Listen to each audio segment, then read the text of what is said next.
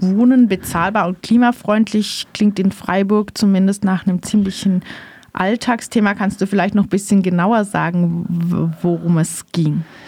Ja, es wurden äh, ziemlich viele äh, Themen angesprochen, eben die äh, Verknüpfung von äh, bezahlbaren äh, Wohnraum und eben auch äh, dem Thema klimagerechten Bauen. Und wenn man dem so zuhört auf dem Podium, dann muss man einfach sagen, ähm, die äh, anwesenden Personen können das äh, Thema schön verkaufen. Es klingt einfach äh, schön. Ich, äh, wenn ich äh, mir das so anhöre, denke ich, ja, das bei zum Beispiel Martin Haag ist das Ganze in guten Händen. Das Thema bezahlbarer Wohnraum, das hat die Stadt mit der Initiative Stadtbau 2030 total auf dem Schirm und klimagerecht in der Green City will man natürlich sowieso äh, bauen. Und ähm, ja, wenn man sich nicht ganz äh, ausführlich mit dem äh, Thema befasst, dann klingt das äh, einfach äh, alles äh, ganz wunderbar. Wir können zum Beispiel einmal ein Statement von Martin Haag von der gestrigen Podiumsdiskussion kurz hören.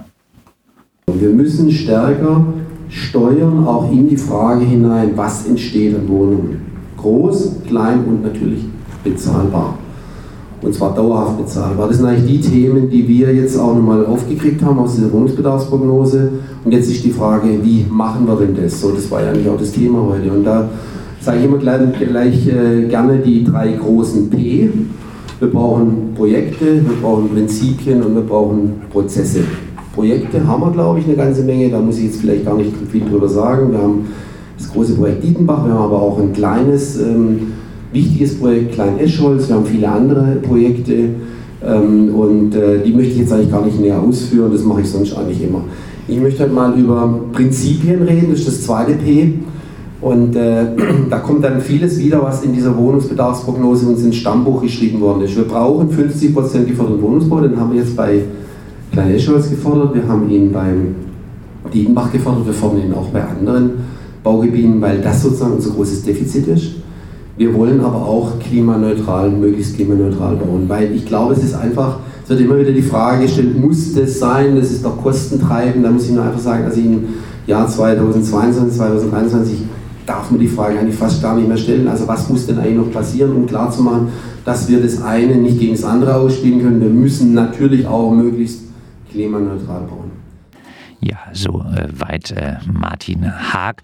Ähm, klingt alles, wie gesagt, äh, ganz äh, schön. Äh, was er allerdings äh, nicht sagt, dass die Freiburger Stadtbau ständig gegen diese hier vorgestellten Prinzipien verstößt. Die Freiburger Stadtbau wäre natürlich genau der Akteur, der eigentlich dafür zuständig wäre, bezahlbaren Wohnraum zu erstellen und die Freiburger Stadtbau macht aber ständig weiter mit dem Bau von Eigentumswohnungen verstößt selber immer wieder äh, bei Bauprojekten gegen äh, die äh, Quote von 50 Prozent sozialen Wohnungsbau und auch in Sachen Klimaschutz ist die Freiburger Stadtbau keinesfalls ein Vorreiter, auch wenn das jetzt hier so klingt. Ähm, unser Kollege Michael hat das jetzt in einigen Beiträgen für Radio Dreikland auch dargestellt.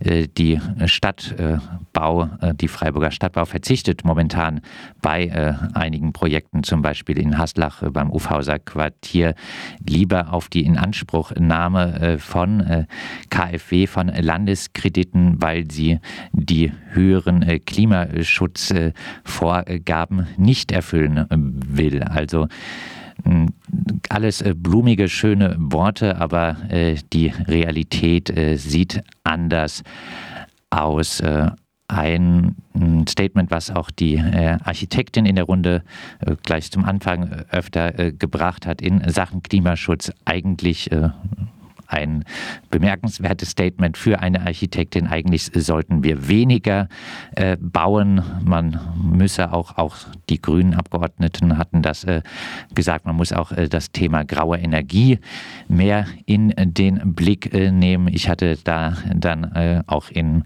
Hinblick auf Martin Haag ihn äh, gefragt gestern, wie kann man denn mit diesen Äußerungen ein Projekt wie den Abriss des Metzgergrüns rechtfertigen, ähm, wo äh, insgesamt bezahlbarer Wohnraum eher wegfällt, wo es äh, Bausubstanz äh, gibt, die man wahrscheinlich durchaus noch sanieren könnte, wenn man nicht ganz so anspruchsvoll, was die Qualität des Wohnraums ist, wäre.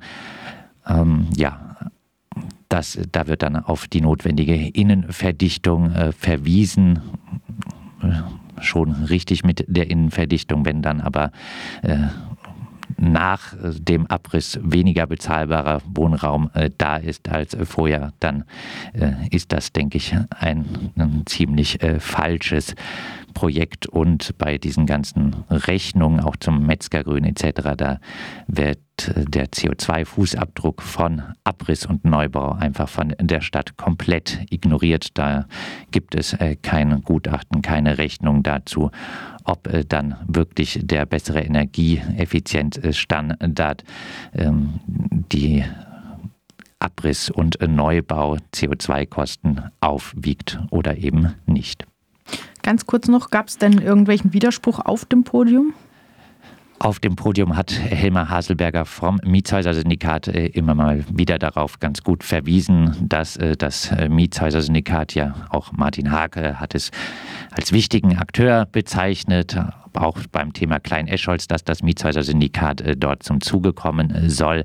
Ähm, Helmer Haselberger hat äh, mehrfach jetzt darauf hingewiesen, dann auch, dass ähm, einige Regelungen beim Landeswohnraumförderprogramm etc. und auch bei Projekten Förder Töpfen für äh, energieeffizienteres Bauen, dass die eben äh, gerade das Mietshäuser-Syndikat im Moment noch äh, ausschließen, dass es da einiges an Nacharbeit äh, geben muss, um auch äh, solche neuen äh, Mietshäuser-Syndikatsprojekte zu ermöglichen. Ein Statement vielleicht äh, noch, ähm, was vom Publikum aus äh, kam, ähm, war von äh, Melanie Bruder äh, von dem äh, Mieterbeirat der Freiburger Stadtbau. Sie hat eigentlich äh, ziemlich aufgeregt reagiert auf das Podium und hat geäußert, a, die Grünen äh, setzen sich für bezahlbaren Wohnraum ein. Das wäre aber mal was äh, ganz äh, Neues ähm, und hat äh, dort hart kritisiert die Mieterhöhungspolitik der Freiburger Stadtbau, die sie ganz äh, auch äh, nachdrücklich dargelegt hat anhand ihrer mittlerweile sehr teuren Zwei-Zimmer-Wohnung in Weingarten, die sie als alleinerziehende Mutter für große Probleme Probleme äh, führt, die Mietkosten dort. Was ist denn abschließend dein Fazit dieser Veranstaltung? Ja, äh, blickt hinter die Fassade der äh, schönen Worte äh, der äh, Stadtverwaltung und der grünen PolitikerInnen. Informiert äh, euch, äh, wie es dann wirklich in der Realität äh, aussieht. Hört Radio Dreikland, lest Recht auf Stadtnachrichten etc. und ähm, glaubt nicht immer sofort die blumigen Worte. Und ich denke, es braucht noch relativ viel Druck, damit es wirklich eine ernsthaft geänderte Politik auch der Freiburger Stadtbau äh, gibt. Notwendig wäre, denke ich, klar mal, äh, dass sie endlich diesen Eigentumswohnungsbau aufgibt und ja, auch Schluss ist mit dieser Mieterhöhungspolitik. Wohnen bezahlbar und klimafreundlich. Eine Podiumsdiskussion gestern in Freiburg. Ja, und ein Hörer hat bei uns gerade noch nachgefragt, wie denn das Publikum zusammengesetzt war. War das vor allem grünen Klientel? Ja, ich denke, äh, das äh, kann man so sagen, dass es äh, viel Grün-Klientel war.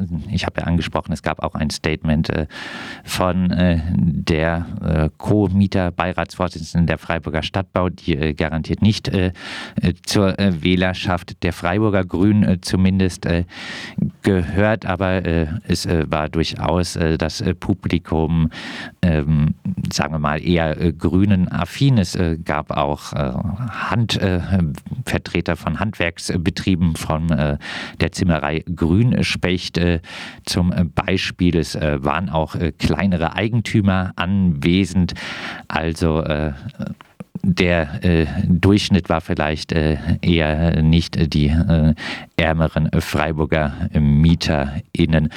Ähm, die Zimmerei Grünspecht hat zum Beispiel darauf verwiesen, auf die Regelungswut die äh, gerade den Holzbau äh, in äh, Freiburg, aber auch bundesweit sehr kompliziert machte da konnte man sich dann auch auf, auf dem Podium einigen, dass diese Regelungswut zurückgefahren werden muss.